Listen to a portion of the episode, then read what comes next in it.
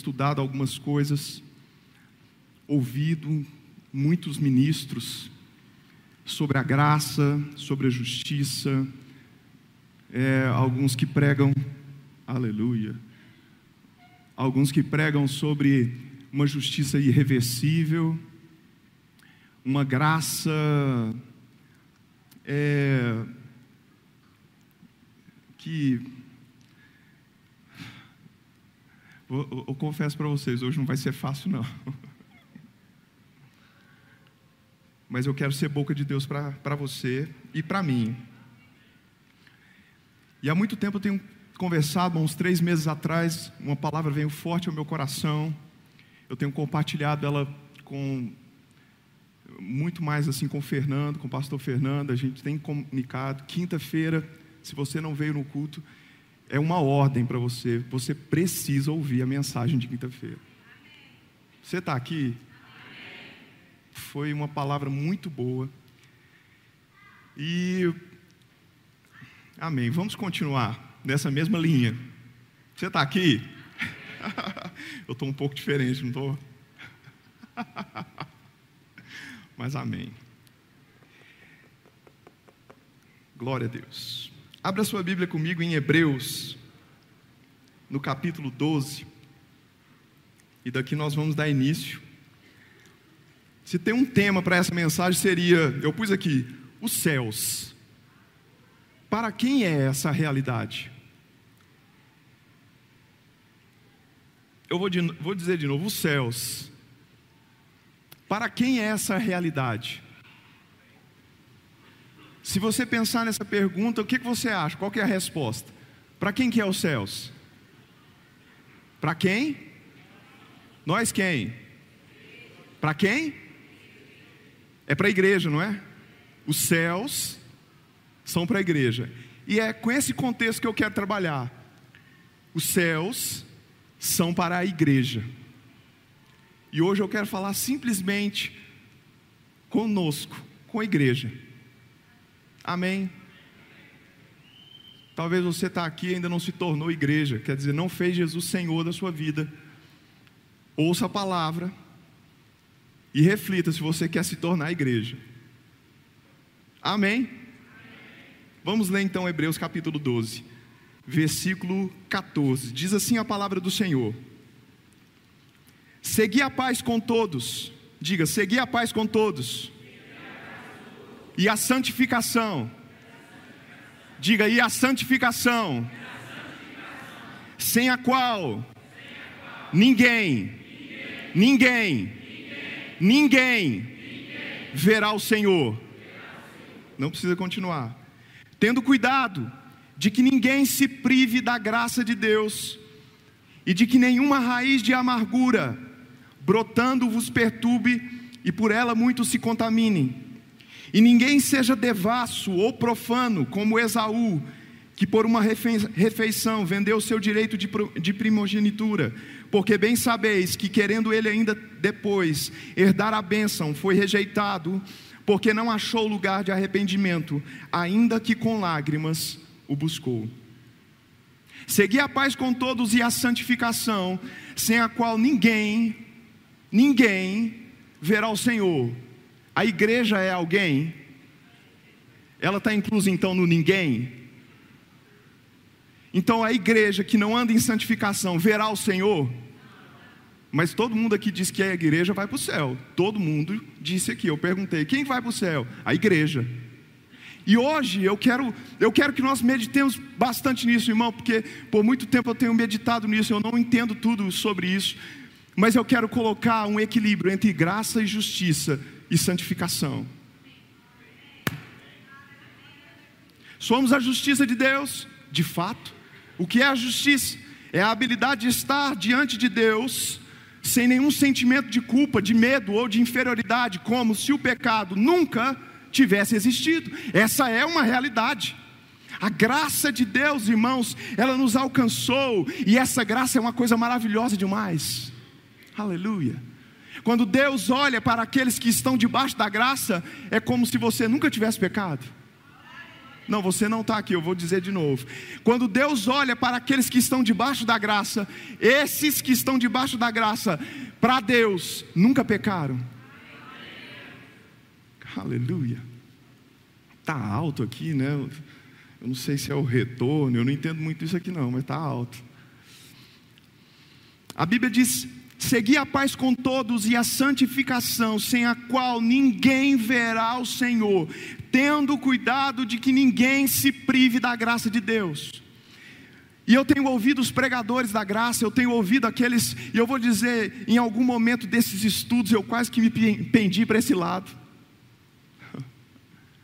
Por acreditar que a graça é um lugar, e as pessoas hoje elas têm pensado assim, a igreja, na sua grande maioria, meu Deus, eu tenho que ficar em cima, vou ficar aqui.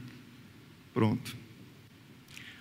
E a igreja, na sua grande maioria, ao entender a graça, ela acha que a graça de Deus, e eu vou dizer, isso não é algo esporádico de alguns, eu estou falando de todos nós, entendemos isso dessa forma. Todos nós, em algum momento, tornamos a graça de Deus leviana. Nós achamos que a graça, porque é a graça, nós achamos que nós temos liberdade de fazer o que nós quisermos debaixo dessa graça. Nós achamos que Deus, porque Ele é o nosso Pai e Ele nos ama, irmãos, que Ele não julga, mas eu vou dizer, diferente do seu Pai natural, Deus, além de Pai, Ele é juiz. Você está aqui? E como juiz, irmãos, Ele vai julgar, inclusive os filhos. Porque há uma tendência a pensarmos, irmãos, que não existe julgamento para a igreja. Que o único julgamento que tem é o julgamento do tribunal de Cristo, onde vamos receber bênçãos e os galardões. Mas eu vou, eu vou ler as escrituras com você e nós vamos refletir se isso é de fato assim. Amém. Ele está dizendo: sem a santificação ninguém verá o Senhor. Irmãos, se ele está dizendo que é necessário santificação, então, irmãos, a graça não é um lugar onde você pode viver de qualquer jeito. Porque se você pudesse viver de qualquer jeito debaixo da graça de Deus, não haveria necessidade dele dizer: "Ei, ande em santificação". Não haveria. Ele diz: Não seja profano como Esaú. Quem era Esaú, irmãos? Esaú era filho de Isaac, descendente de Abraão, filho da promessa. Alguém aqui tem dúvida de que Esaú era filho da promessa? Não, irmão, ele tinha direito à promessa abraâmica, a promessa que Deus fez ao pai Abraão e ao seu pai Isaac. Esaú fazia parte do povo escolhido, o povo santo de Deus, presta atenção, porque isso tem que nos remeter à igreja. Porque uma coisa que nós precisamos entender, irmãos, é que nenhuma aliança de Deus, nenhuma, inclusive a nova aliança, mudou quem Deus é. O Deus que agia no Velho Testamento, que abominava o pecado, que cirava, que julgava, é o mesmo Deus que ira-se, abomina e julga no Novo Testamento. Ele não mudou. Aleluia. Mas eu vou pôr um equilíbrio, eu disse, né? Glória. Esaú, irmãos, descendente, filho da promessa, como filho, irmãos. Andando como filho, andando, é como se ele estivesse no nosso meio, ele fosse um de nós, ele tinha direito, ele vinha na igreja, ele adorava, ele pulava, ele dava glórias a Deus, mas um dia, ele trocou a sua bênção por causa de um prato de lentilhas. A Bíblia vai chamar ele de devasso. E esse que trocou a bênção, irmãos, em um certo momento da vida, entendeu: opa, eu quero a bênção de volta. Preste atenção, ele queria a bênção. E a Bíblia diz que ele prostrou-se diante de Deus e chorou, irmão. Eu vou te perguntar, irmãos: será que Deus ouve a oração? Preste atenção. Será que Deus ouve a oração? Porque a Bíblia diz que Esaú se colocou diante de Deus e chorou por causa da bênção. Ele queria a bênção. E eu vou dizer: o nosso Deus ele é justo, irmão, e perdoador. Mas a Bíblia vai dizer aí no texto que nós lemos que ele foi rejeitado. Por quê? Porque aquele que se prostrou diante do autor da vida, daquele que é misericordioso, daquele que a misericórdia dele dura para sempre, porque a misericórdia de Deus não alcançou Esaú. O próprio texto vai dizer: porque Esaú não achou lugar de arrependimento. Esaú queria a bênção, mas não queria entrar no caminho que leva à bênção. E hoje a igreja tem vivido do mesmo jeito. A igreja quer chegar diante de Deus, mentir, roubei, matei, traí, divorciei. Pai, me perdoa. Confesse o meu pecado e eu sou perdoado. Ei, eu vou te dizer: antes de confissão, precisa haver um caminho chamado arrependimento. Deus não perdoa você se você confessa o seu pecado sem se arrepender. Quem está aqui?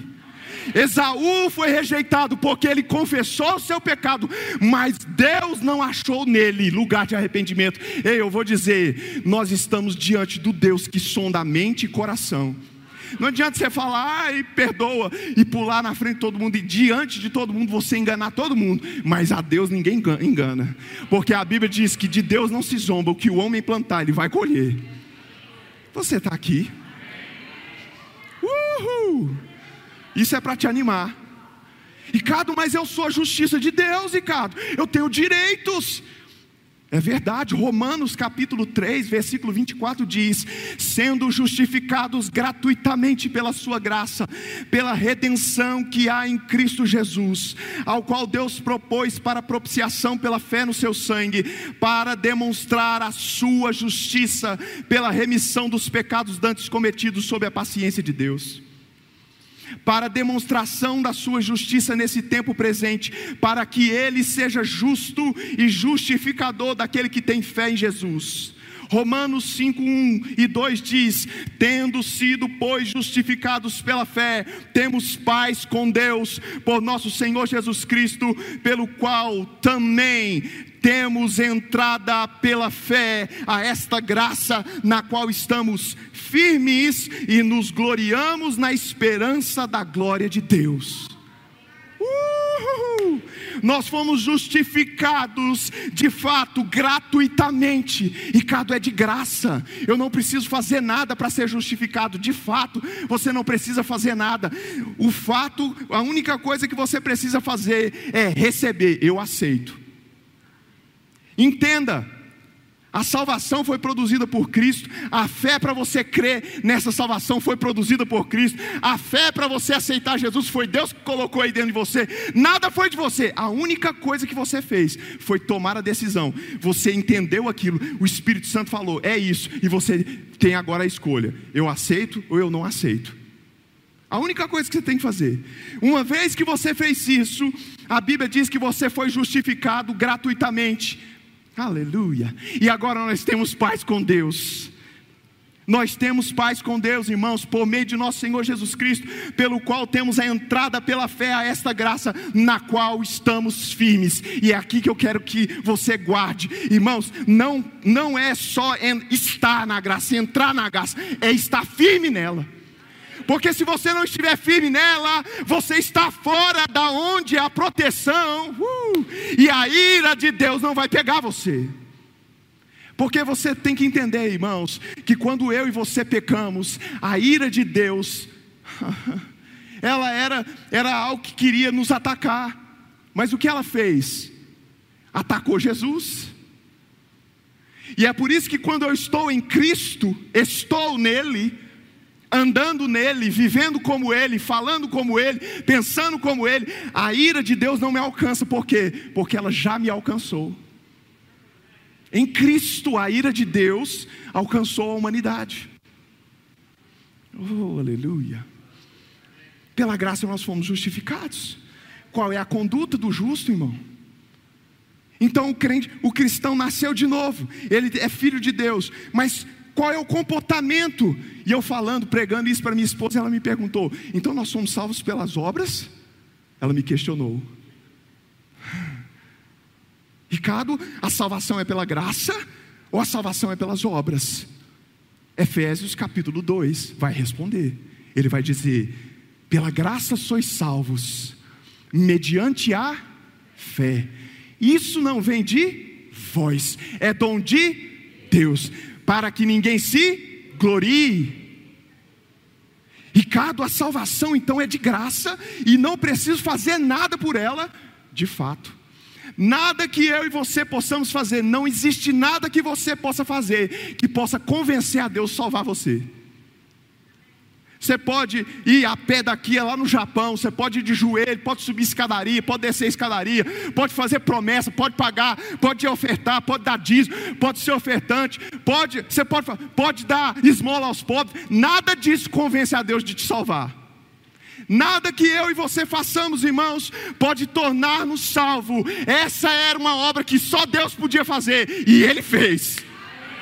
Ele disse: não tem como, a humanidade está perdida, todos, não há nenhum justo, nenhum sequer. Eu vou lá, eu vou me tornar um homem, um homem justo, eu vou cumprir o propósito e eu vou morrer por eles. Salvação é um ato gratuito de Deus. Agora nós precisamos entender. A salvação, irmãos, ela é de graça. Ela é pela fé ela não exige nada de você. Mas uma vez que você foi salvo, continua o versículo dizendo, o versículo 10: porque somos feitura de Deus, criados em Jesus Cristo para boas obras.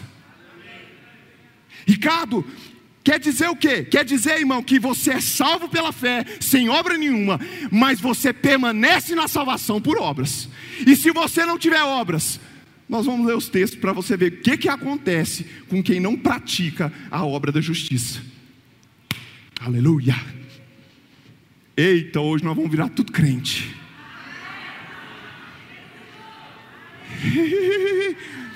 Há uma conduta, irmão, que o crente tem que ter.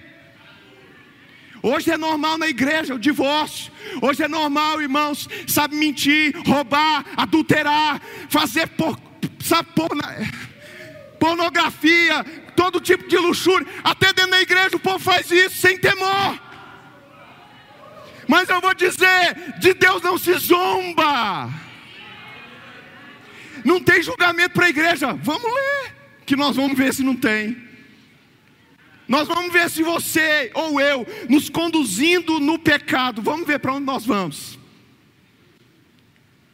Aleluia. Há uma conduta, irmãos. Romanos capítulo 6. Paulo, irmão, ele começa o capítulo 1 falando da orgia do povo. Ele vai falar o capítulo 2 falando que entre judeus e gentios não há nenhum justo, nenhum sequer. Todos se extraviaram e a uma se fizeram inúteis. Ele no capítulo 3 vai falar: então existe uma justiça, que a própria lei fala, justiça pela fé.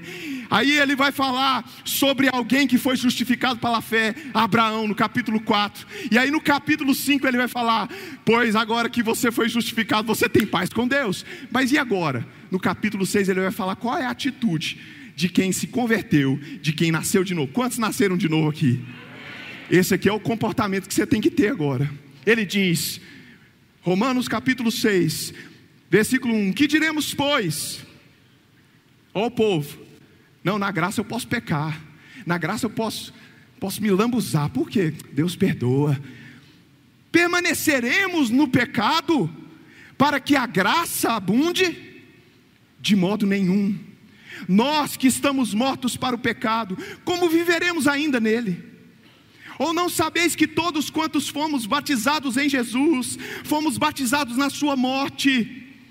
De sorte que fomos sepultados com ele pelo batismo na morte, para que, como Cristo foi ressuscitado dentre os mortos, pela glória do Pai, assim andemos nós em novidade de vida. Oh, aleluia! Sabendo isto, que o nosso velho homem foi com ele crucificado, para que o corpo do pecado seja desfeito, isso, aleluia, para que não sirvamos mais ao pecado, porque aquele que está morto está justificado do pecado. Se já morremos com Cristo, com, cremos que também com Ele viveremos, sabendo que, tendo sido ressuscitado dentre os mortos, já não morre, a morte não tem mais domínio sobre ele. Pois quanto a ter morrido de uma vez morreu para o pecado, mas quanto a viver, vive para Deus. Assim também vós, considerai-vos certamente mortos para o pecado, mas vivos para Deus em Cristo Jesus nosso Senhor. Não reine Portanto, o pecado em vosso corpo mortal, para lhe obedecerdes em suas concupiscências, nem tampouco apresenteis os vossos membros ao pecado por instrumentos de iniquidade, mas apresentai-vos a Deus como vivos dentre, dentre os mortos, e os vossos membros a Deus como instrumentos de justiça, porque o pecado não terá domínio sobre vós, pois não estáis debaixo da lei, mas debaixo da graça. Romanos 8:1 diz: "Portanto, agora nenhuma condenação há para os que estão em Cristo Jesus." O que é estar em Cristo Jesus? Ele continua: "Os que não andam segundo a carne, mas segundo o espírito." Porque a lei do espírito de vida em Cristo Jesus me livrou da lei do pecado e da morte. Porque os que são segundo a carne inclinam-se para as coisas da carne, mas os que são segundo o Espírito para as coisas do Espírito. Porque a inclinação da carne é morte, mas a inclinação do Espírito é vida e paz. Porquanto a inclinação da carne é inimizade contra Deus, pois não é sujeita à lei de Deus, nem em verdade o pode ser. Portanto, os que estão na carne não podem agradar a Deus. Como agradamos a Deus, irmãos? Como? É pela fé. Alguém que está andando na carne não está andando na fé, porque a Bíblia está dizendo que está desagradando a Deus. Oh, aleluia. De maneira que, irmãos, somos devedores, não a carne para viver segundo a carne, porque se viver de segundo a carne, morrereis. Ele está falando isso com quem, gente? Os que se inclinam para o espírito têm vida, os que se inclinam para a carne têm morte. A única pessoa, irmão, que pode escolher inclinar para um lado ou para o outro é a igreja, porque o ímpio não tem escolha, ele já está na morte. Você está entendendo? A palavra aqui está falando com crentes. Ele está falando: olha, crente, se você se inclinar para o espírito, vida, mas se você se inclinar para o pecado, morrereis. E morte, para os remáticos, significa separação. Ele está dizendo: se você ficar andando na carne, você vai ser separado.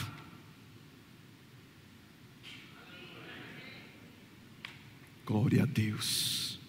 Irmão, é claro demais. Ele diz: se você foi justificado, você morreu para o pecado. Como viveremos no pecado, nós que para ele morremos? Você tem que entender isso, irmão. Você morreu para o pecado. Se o morto para o pecado continua pecando, irmão, ele está rejeitando o que foi feito por ele.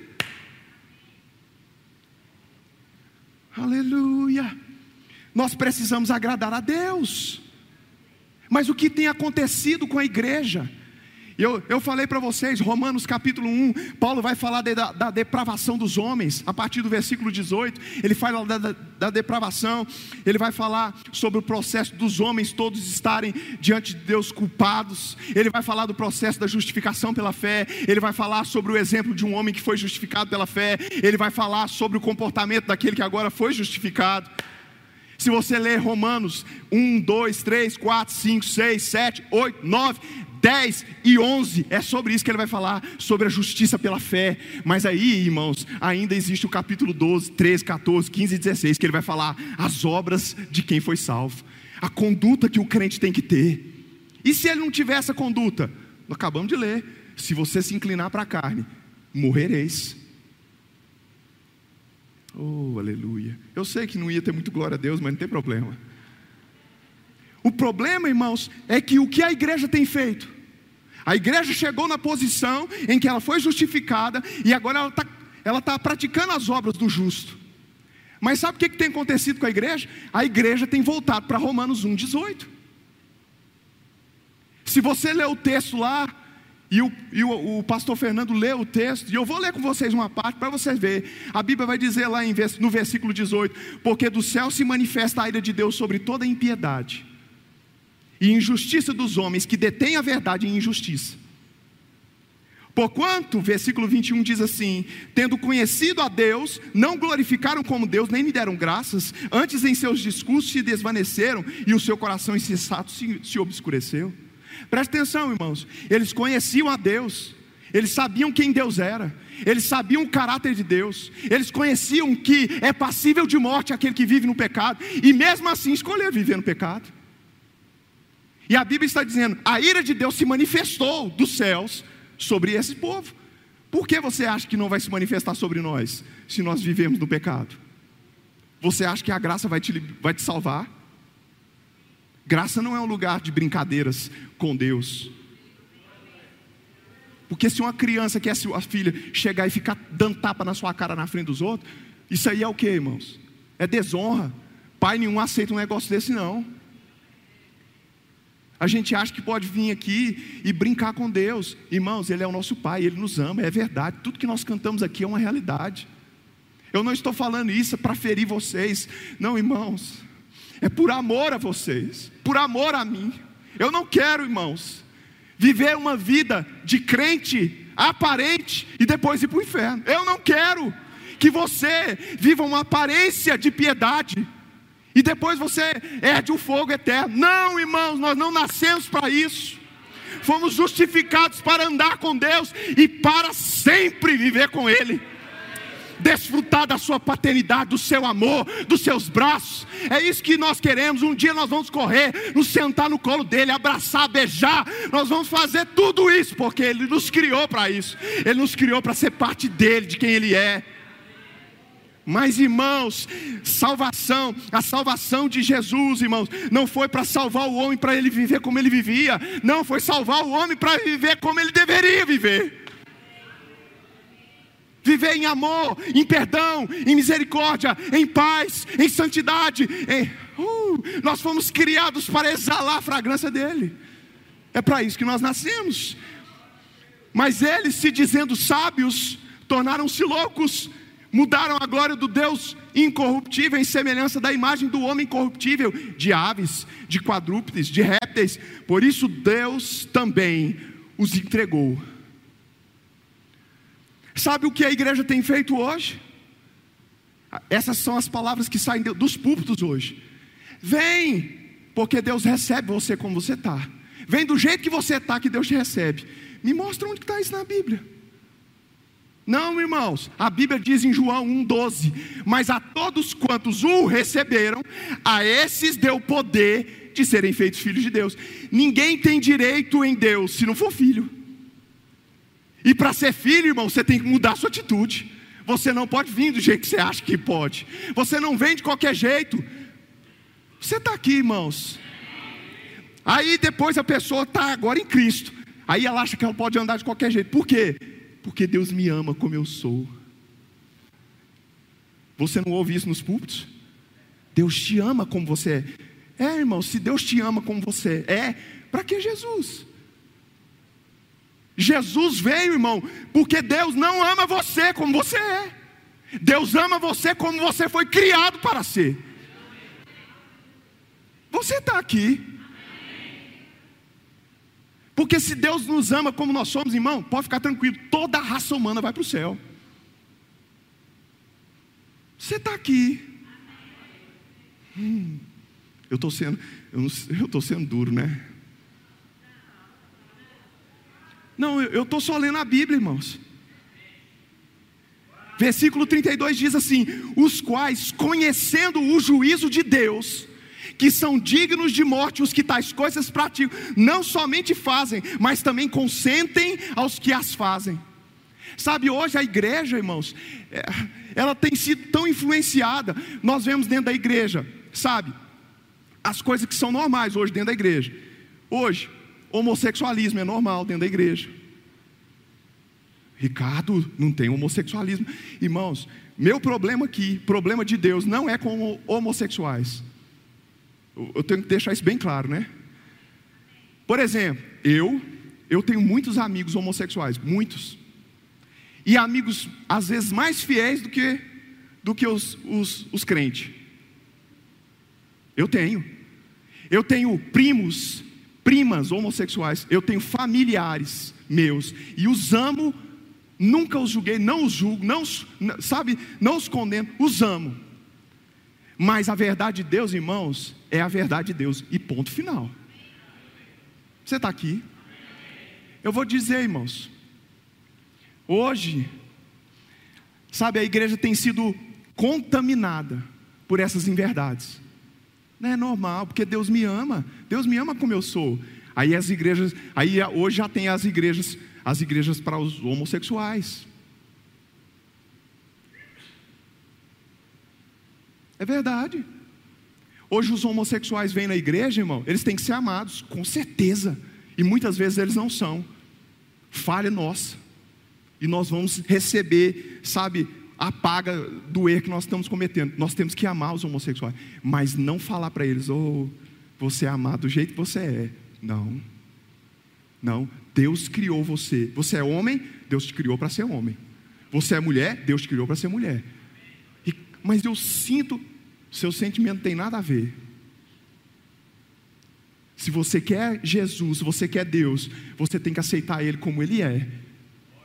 Porque Deus não aceita você como você é.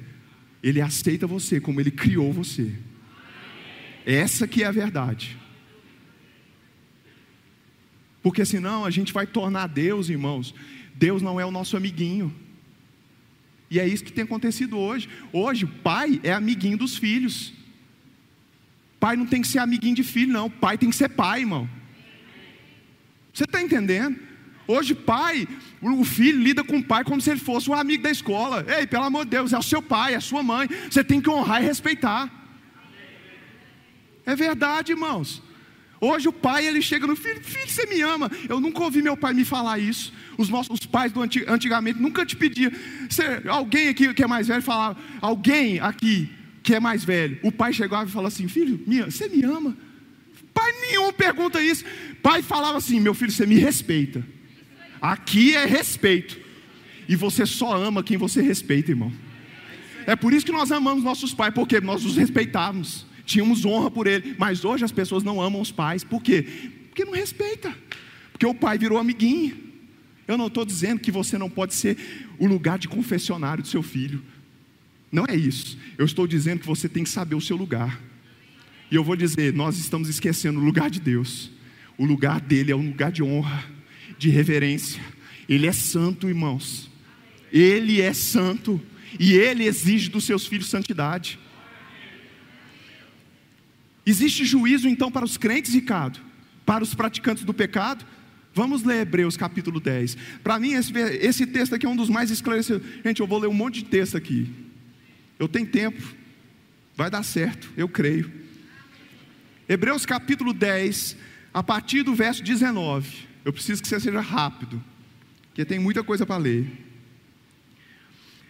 Hebreus 10, 19 diz assim: Tendo, pois, irmãos, ousadia para entrar no santuário, pelo sangue de Jesus, pelo novo e vivo caminho que ele nos consagrou pelo véu, isto é, pela sua carne e tendo um grande sacerdote sobre a casa de Deus, cheguemos-nos com verdadeiro coração, em inteira certeza de fé, tendo os corações purificados de má consciência e o corpo lavado com água pura. Esses aqui são os crentes, né?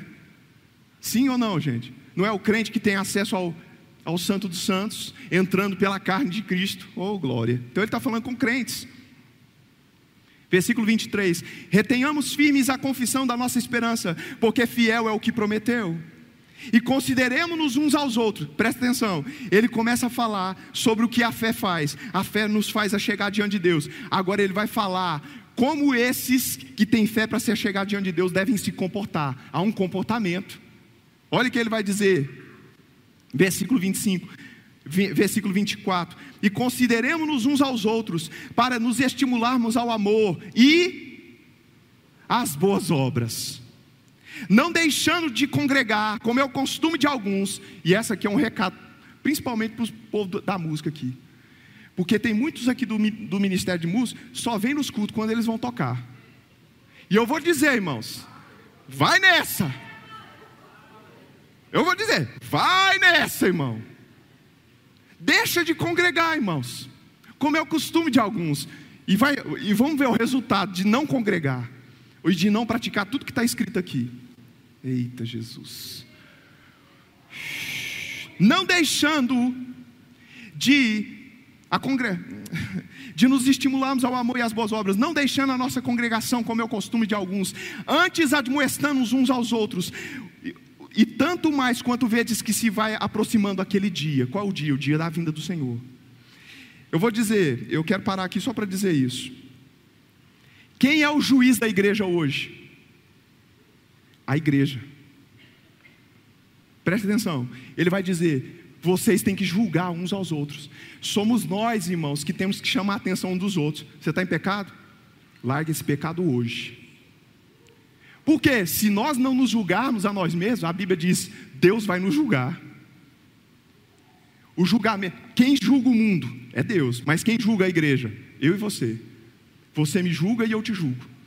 Eu não estou aqui num pedestal para ser para ser o juiz de vocês, não. Eu estou aqui para julgar vocês e vocês me julgarem. Porque eu também preciso ir para o céu. Você está aqui. Ele vai dizer, versículo 26: Porque se pecarmos voluntariamente, depois de termos recebido o conhecimento da verdade, já não resta mais sacrifício pelos pecados. O que, que resta então? Uma certa expectação horrível de juízo e ardor de fogo que há de devorar os adversários. Olha o que, que ele está dizendo, irmão. Ele está falando com a igreja. Ele está dizendo: ande no amor, pratique o amor. Ele está dizendo: congregue, exorte uns aos outros. Por quê?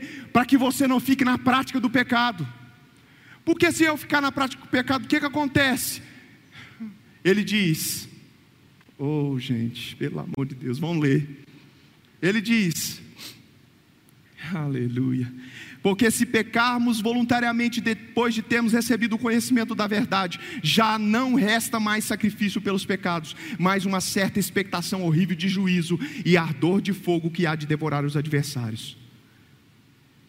O fogo que vai arder sobre os adversários vai arder sobre a igreja que vive no pecado.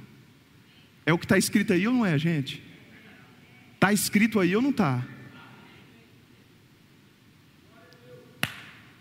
Ele diz, oh aleluia, ele diz: aquele que uma vez foi salvo pela, pela, pela graça de Cristo e volta a praticar o pecado, ele diz: não resta mais sacrifício para essa pessoa. O que quer dizer? Porque se você ler Hebreus, você vai ver que o sacrifício de Jesus foi o único. Nunca mais vai ter um sacrifício. Jesus nunca mais vai voltar para fazer um sacrifício. Isso, isso quer dizer que se a igreja que está debaixo do sacrifício volta a cometer os mesmos atos e vive naquela vida, não existe mais sacrifício. Quer dizer que não vai existir um sangue para te purificar mais. Quer dizer que o fogo vai te consumir. E o que, que eu tenho que fazer, Ricardo? Se arrependa. Volta a praticar as primeiras obras. Volta a ser santo. Volta a falar como santo. Volta a agir como santo. E aí, Ricardo? Deus te perdoa. E se Ele te perdoa, Ele te ama. E se Ele te ama, graça vem sobre você. E o que ela faz? Habilita você a andar como Ele. E aí, eternidade com Ele, para sempre. Oh, glória! Ele é lindo, Ele é maravilhoso. Versículo 29, de quanto maior castigo. Mas, versículo 27 diz: Mas uma certa expectação horrível de juízo e ardor de fogo há de devorar os adversários. Quebra... Quebrantando ou quebrando alguém a lei de Moisés, morre sem misericórdia só pela palavra de duas ou três testemunhas. De quanto maior castigo vocês cuidam, será julgado merecedor aquele que pisa o Filho de Deus. Gente, na lei de Moisés, o cara pecava, se duas ou três testemunhas chegassem e falar, o cara pecou, ele morria. E aí ele está dizendo: quanto mais vocês acham nós? Qual é, qual é o, que, o que nós vamos merecer por pisar o Filho de Deus? Por rejeitar a graça, por rejeitar o sacrifício. É o que está escrito aí, gente. Eu sei, está um silêncio, mas está escrito. De quanto maior castigo vocês cuidam, será julgado merecedor aquele que pisar o filho de Deus, que tiver profanado o sangue da aliança e que foi no qual foi santificado, e fizer agravo ao espírito da graça. Porque bem conhecemos aquele que disse: Minha é a vingança, eu darei a recompensa, diz o Senhor. E outra vez, o Senhor julgará o seu povo. Horrenda coisa é cair nas mãos do Deus vivo. Pelo amor de Deus, ele está falando, gente, não cai na mão dele, cai na mão do Pai, cai na mão da, paz, da alegria, mas não cai na mão do, daquele que tem a ira, não. Cuida, cuida do que vocês estão fazendo, como vocês estão andando. Para com a pornografia, para com a luxúria. Desista de divorciar. Pare! Para hoje, irmão. A Deus perdoa. Não, irmãos. Não é assim. Não é, irmãos. Nós nascemos de novo para uma nova vida. Eu não estou falando com o pecador, estou falando com a igreja. A igreja tem que andar como igreja. Deus julgará o seu povo. Horrenda coisa é cair nas mãos do Deus vivo.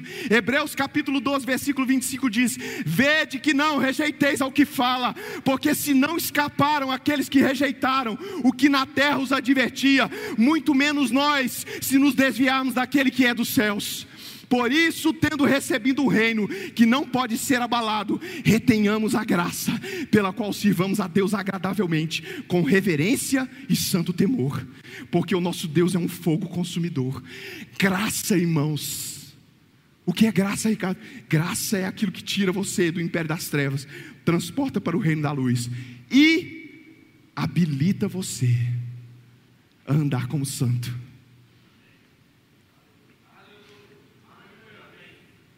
A graça, irmãos, ela habilita você a andar como santo. Talvez você diga, Ricardo, mas é muito difícil. Irmãos, eu sei, não é fácil, mas é possível nele. A graça habilita a mim e a você andarmos como Ele quer. Nós precisamos confiar na graça, mas como você confia na graça? Se você não lê a Bíblia, se você não ora, se você não se consagra, se você não jejua, se você, irmãos, quando erra, isso não causa em você, sabe, arrependimento.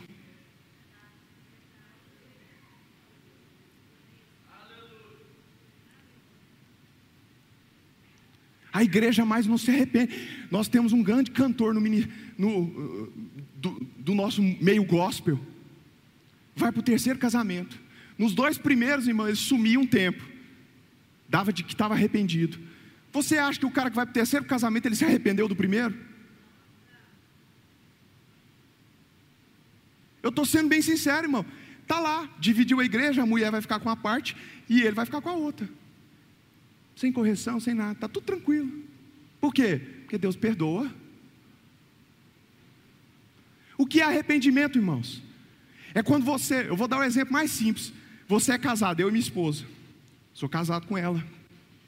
Tenho divergências, estou brigando com ela, ela briga comigo. Decidimos, vamos divorciar. A gente divorcia. O que é arrependimento, irmão? Arrependimento é voltar para o caminho de, de volta.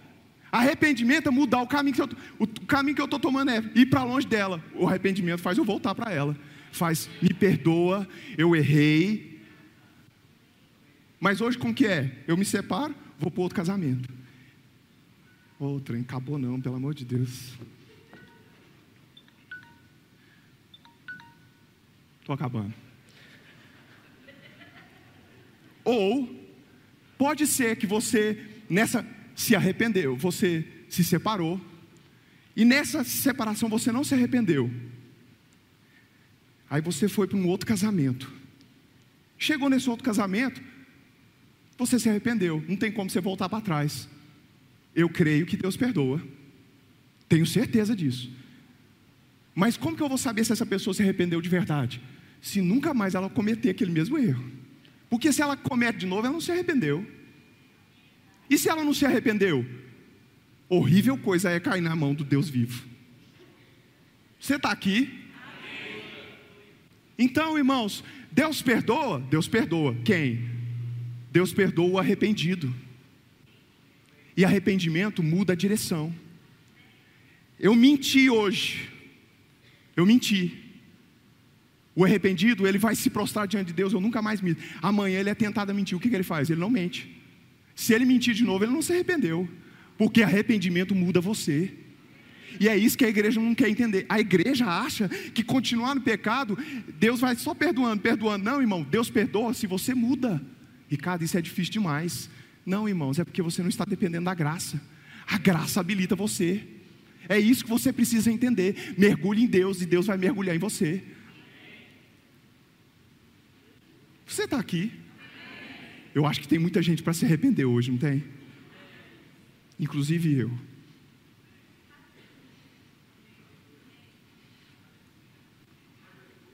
Nós vamos, a partir de hoje, a tratar o nosso Pai com toda a dignidade que Ele merece.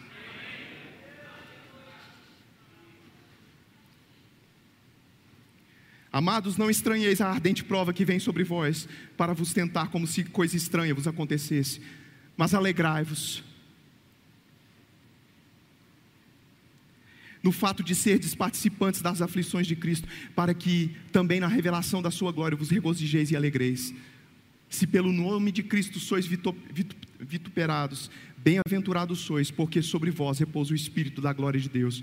Quanto a eles, é, é ele, sim, blasfemado, mas quanto a vós é glorificado. Que nenhum de vós padeça como homicida, ou ladrão, ou malfeitor, ou como quem se intromete em negócios alheios. Mas se você se padece, padeça como cristão. Não se envergonhe antes, não se envergonhe antes, glorifique a Deus na, nessa parte, porque já é tempo que comece o julgamento pela casa de Deus. E se primeiro começa por nós, qual será o fim daqueles que são desobedientes ao Evangelho de Deus? Se o justo, e se o justo apenas se salva com dificuldade, onde aparecerá o ímpio e o pecador? Portanto, também os que padecem segundo a vontade de Deus, encomendem-lhe as suas almas, como ao fiel Criador fazendo bem. Ele diz: porque é a hora e a hora já chegou em que o julgamento de Deus começa pela casa de Deus. E ele vai dizer: "E o que será dos desobedientes?" Presta atenção, só quem pode desobedecer é quem está obedecendo. Ele ainda está falando com a igreja, está falando com a igreja desobediente. Ele diz: "Se começa por nós, o que vai ser do meio de nós aqueles que desobedecem?" Oh. Jesus diz: entrai pela porta estreita, porque larga é a porta e espaçoso o caminho que conduz à perdição, e muitos são os que entram por ela.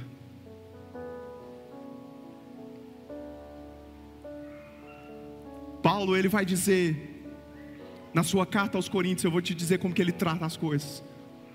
No capítulo 5, pelo Espírito, ele sabe que tem, uma, que tem um jovem dentro da igreja, tendo relações sexuais com a esposa do pai.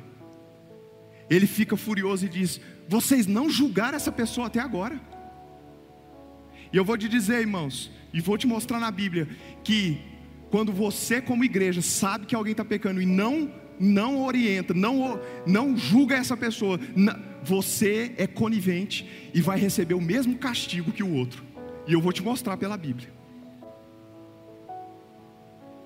Por isso nós, como pastores, pastor Rogério, pastor Nilson, nós não podemos ter medo.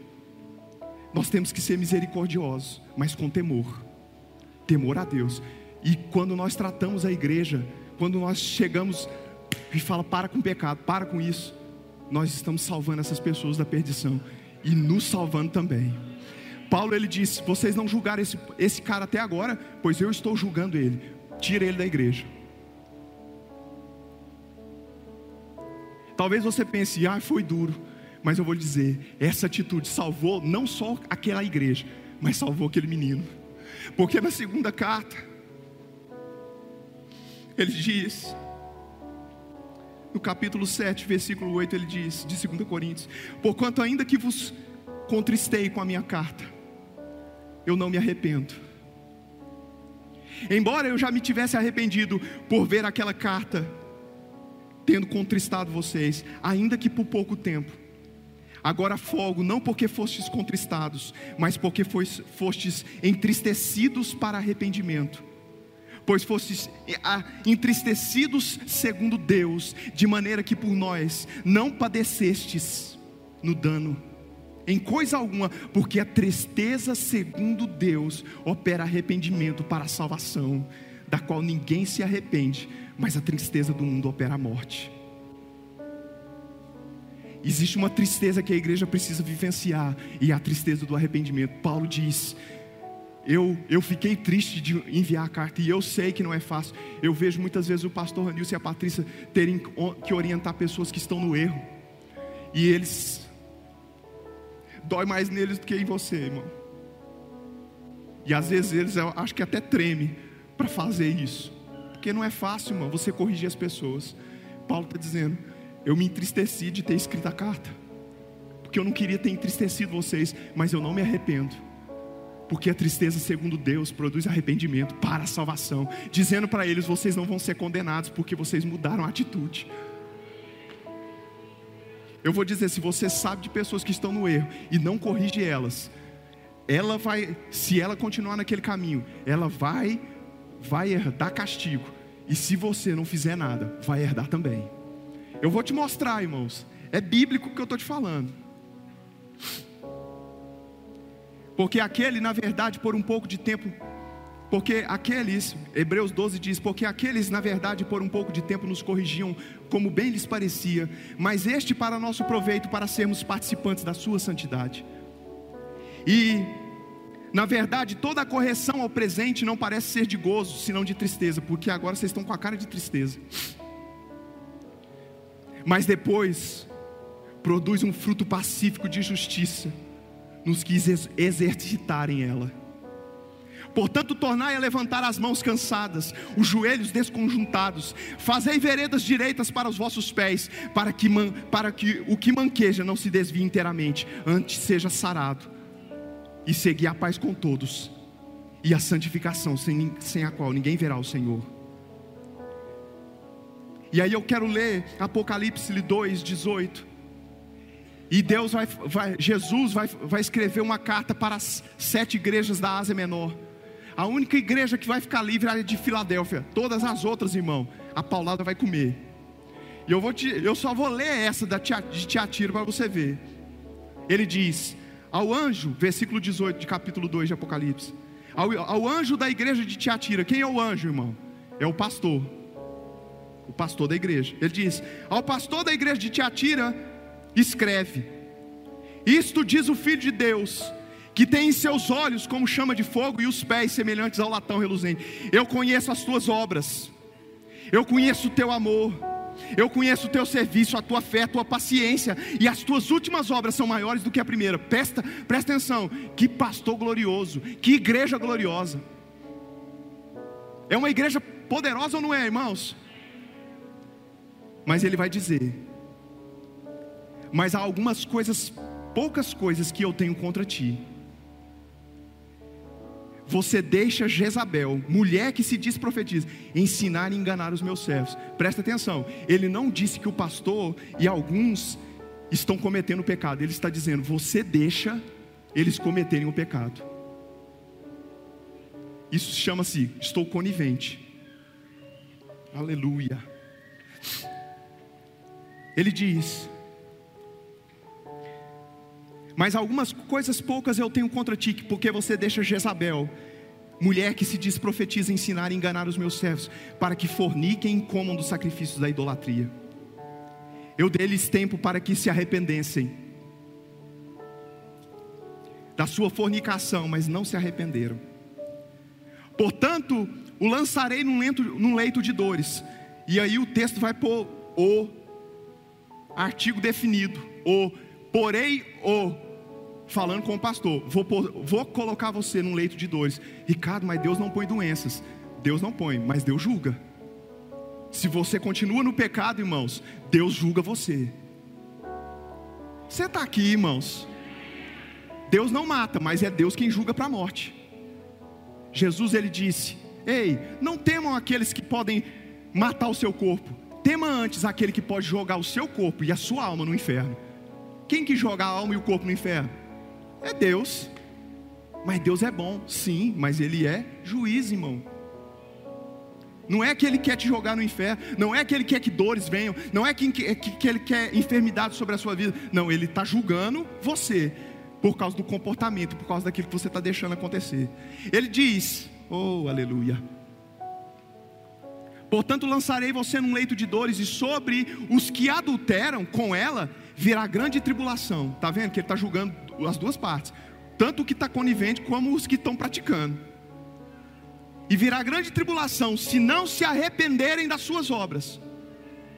Ferirei de morte os seus filhos. E todas as igrejas saberão que eu sou aquele que sonda a mente e o coração e darei a cada um de vós, segundo o que, irmãos? As vossas obras. Mas eu vos digo, a vós, aos restantes, aí tem outra parte da igreja, os que não estão pecando, ao restante, que estão em Tiatira, a todos quantos não têm essa doutrina, e não conheceram, como dizem, as profundezas de Satanás.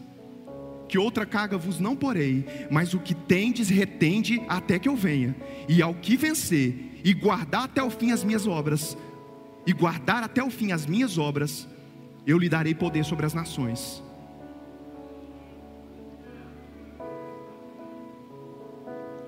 E eu termino aqui, porque não me envergonho do evangelho pois ele é o poder de Deus para a salvação de todo aquele que crê, primeiro do judeu e também do grego, porque nele se descobre a justiça de Deus, de fé em fé, como está escrito: o justo viverá pela fé. A condução do cristão, irmão, a vida do cristão, ela é todo dia. Ricardo, ontem eu fui crente e hoje eu não fui. Irmãos, a vida de crente do crente é hoje.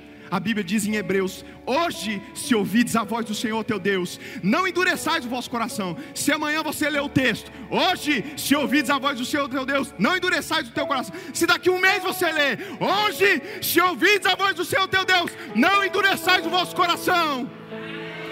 A vida do crente é hoje, irmão. O que você fez ontem não vale para hoje. A justiça de Deus, irmão, é revelada de fé em fé Todo dia você tem que estar na fé. E todo dia estando na fé, justiça vai operar na sua vida. A conduta do crente, irmão, é de glória em glória. É como o, o raiar da aurora. Vai clareando. Cada dia, até ser dia perfeito. Todo dia você tem que estar clareando. Cara, mas se Jesus voltar enquanto eu estou pecando, irmãos, se você estiver clareando, esse pecado não vai te matar. Você está aqui? Portanto, cingindo os lombos do vosso entendimento, Sede sóbrios e esperar inteiramente na graça que vos foi oferecida na revelação de Jesus Cristo. Como filhos obedientes, não vos conformando com as concupiscências que vocês antes tinham na, na vossa ignorância, mas como é santo aquele que vos chamou, sede vós também santos em toda a vossa maneira de viver. Porquanto está escrito: sede santos, porque eu sou santo. E se vocês invocam por Pai, aquele que sem acepção de pessoas julga segundo a obra de cada um, andar em temor durante o tempo da vossa peregrinação. Aleluia. Efésios 4 diz: Os quais, havendo perdido todo o sentimento, se entregaram à dissolução para com avidez cometerem toda a impureza. Mas vós não aprendestes assim a Cristo. Se é que de fato tendes ouvido e nele fostes ensinados, como está a verdade em Jesus, que quanto ao trato passado, vos despojeis do velho homem que se corrompe pelas concupiscências do engano e vos renoveis no espírito da vossa mente, e vos revistais do novo homem, que segundo Deus é criado em verdadeira justiça e santidade. Por isso, deixai a mentira, falai a verdade um com o outro, porque somos membros uns dos outros. Irai-vos, não pequeis. Não se ponha o sol sobre a vossa ira. Não deis lugar ao diabo. O que furtava, não furte mais. Antes trabalhe fazendo com as mãos o que é bom para que tenha o que repartir com o que tiver necessidade. Não saia da vossa boca nenhuma palavra torpe, mas só que for boa para promover a edificação, para que de para que dê graça aos que a ouvem. E não entristeçais o Espírito Santo de Deus, no quais está, estão selados para o dia da redenção. Toda amargura, ira, cólera, gritaria e blasfêmia e toda malícia sejam tiradas de dentro de vós. Antes sede uns para com os outros, benignos, misericordiosos, perdoando-vos uns aos outros, como também Deus vos perdoou. Santidade, irmão. Não adianta você ontem estava lá na balada e hoje aqui chorando. Ah, eu te amo, Jesus. De Deus não se zomba. Não adianta você levantando as suas mãos e ontem você estava pecando com o seu namorado. Não adianta, irmão. De Deus não se zomba. O que o homem plantar, ele vai colher. Você pode ficar de pé? Me perdoem pelo tempo. Ele é o nosso Pai, irmãos. Eu vou dizer, talvez pode até parecer que esse lugar ficou pesado, mas eu vou dizer, quando você sair da porta para fora, vai ter um alívio. Porque, irmãos, a melhor coisa é sermos corrigidos. Deus corrige aos filhos a quem Ele ama.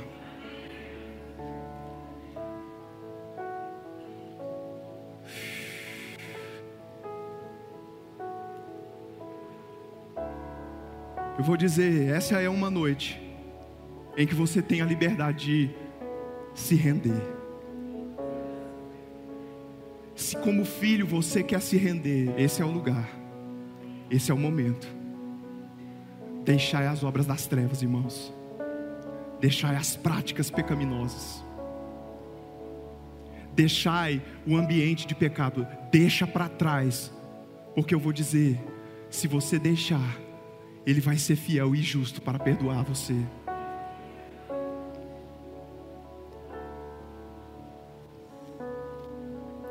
Ele é santo. Ele é santo. Ele é santo. Ele é santo. Estamos diante daquele que é santo. Qual é o nosso comportamento diante do Santo?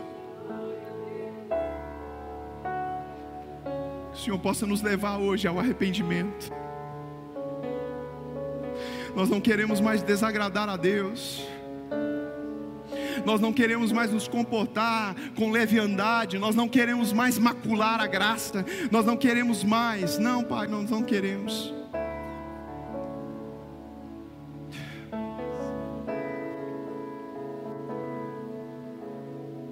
queremos agradar ao Senhor.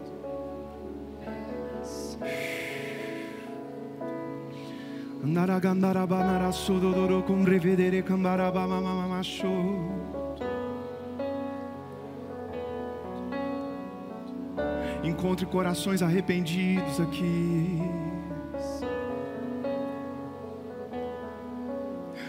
Oh Senhor. Não queremos viver, Pai, como outrora. Nós não queremos viver no lamaçal do pecado, nós não queremos viver, Pai.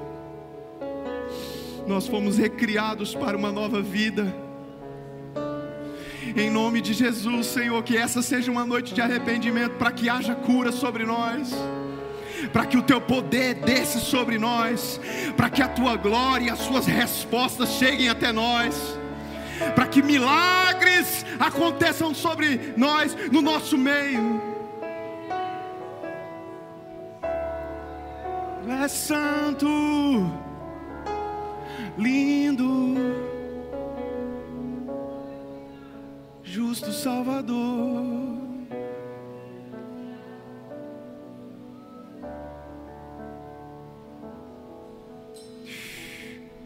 há ninguém, não há ninguém como o Senhor.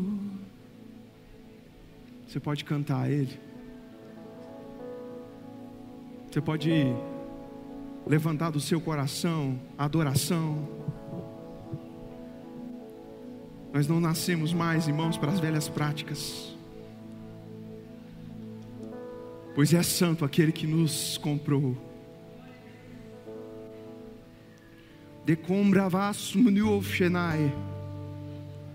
nós não vamos mais andar em trevas e em pecado.